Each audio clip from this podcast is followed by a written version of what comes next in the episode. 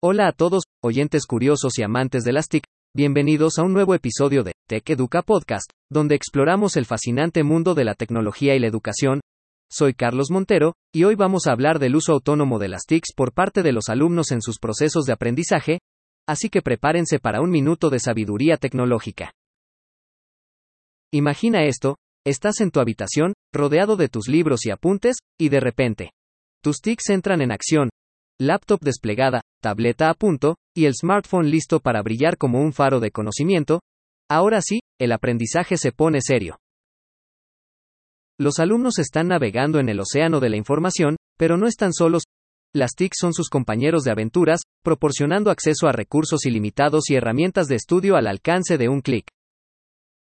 Y hablando de navegación, estos estudiantes son los capitanes de su propio barco educativo, pueden explorar, investigar y personalizar su ruta de aprendizaje, es como si fueran de mochileros por la autopista de la información.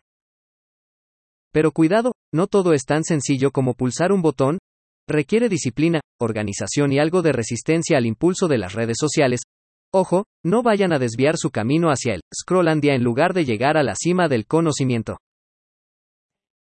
En resumen, amigos oyentes, el uso autónomo de las TICs en los procesos de aprendizaje es como tener un tutor tecnológico 24/7, pero recuerden, la tecnología es una herramienta, no un sustituto para el esfuerzo propio, y con esto, nos despedimos en este minuto tecnológico y educativo. Hasta la próxima, exploradores digitales, y recuerden, si un robot se les acerca con un iPad ofreciéndoles respuestas en un examen, solo digan no, adiós.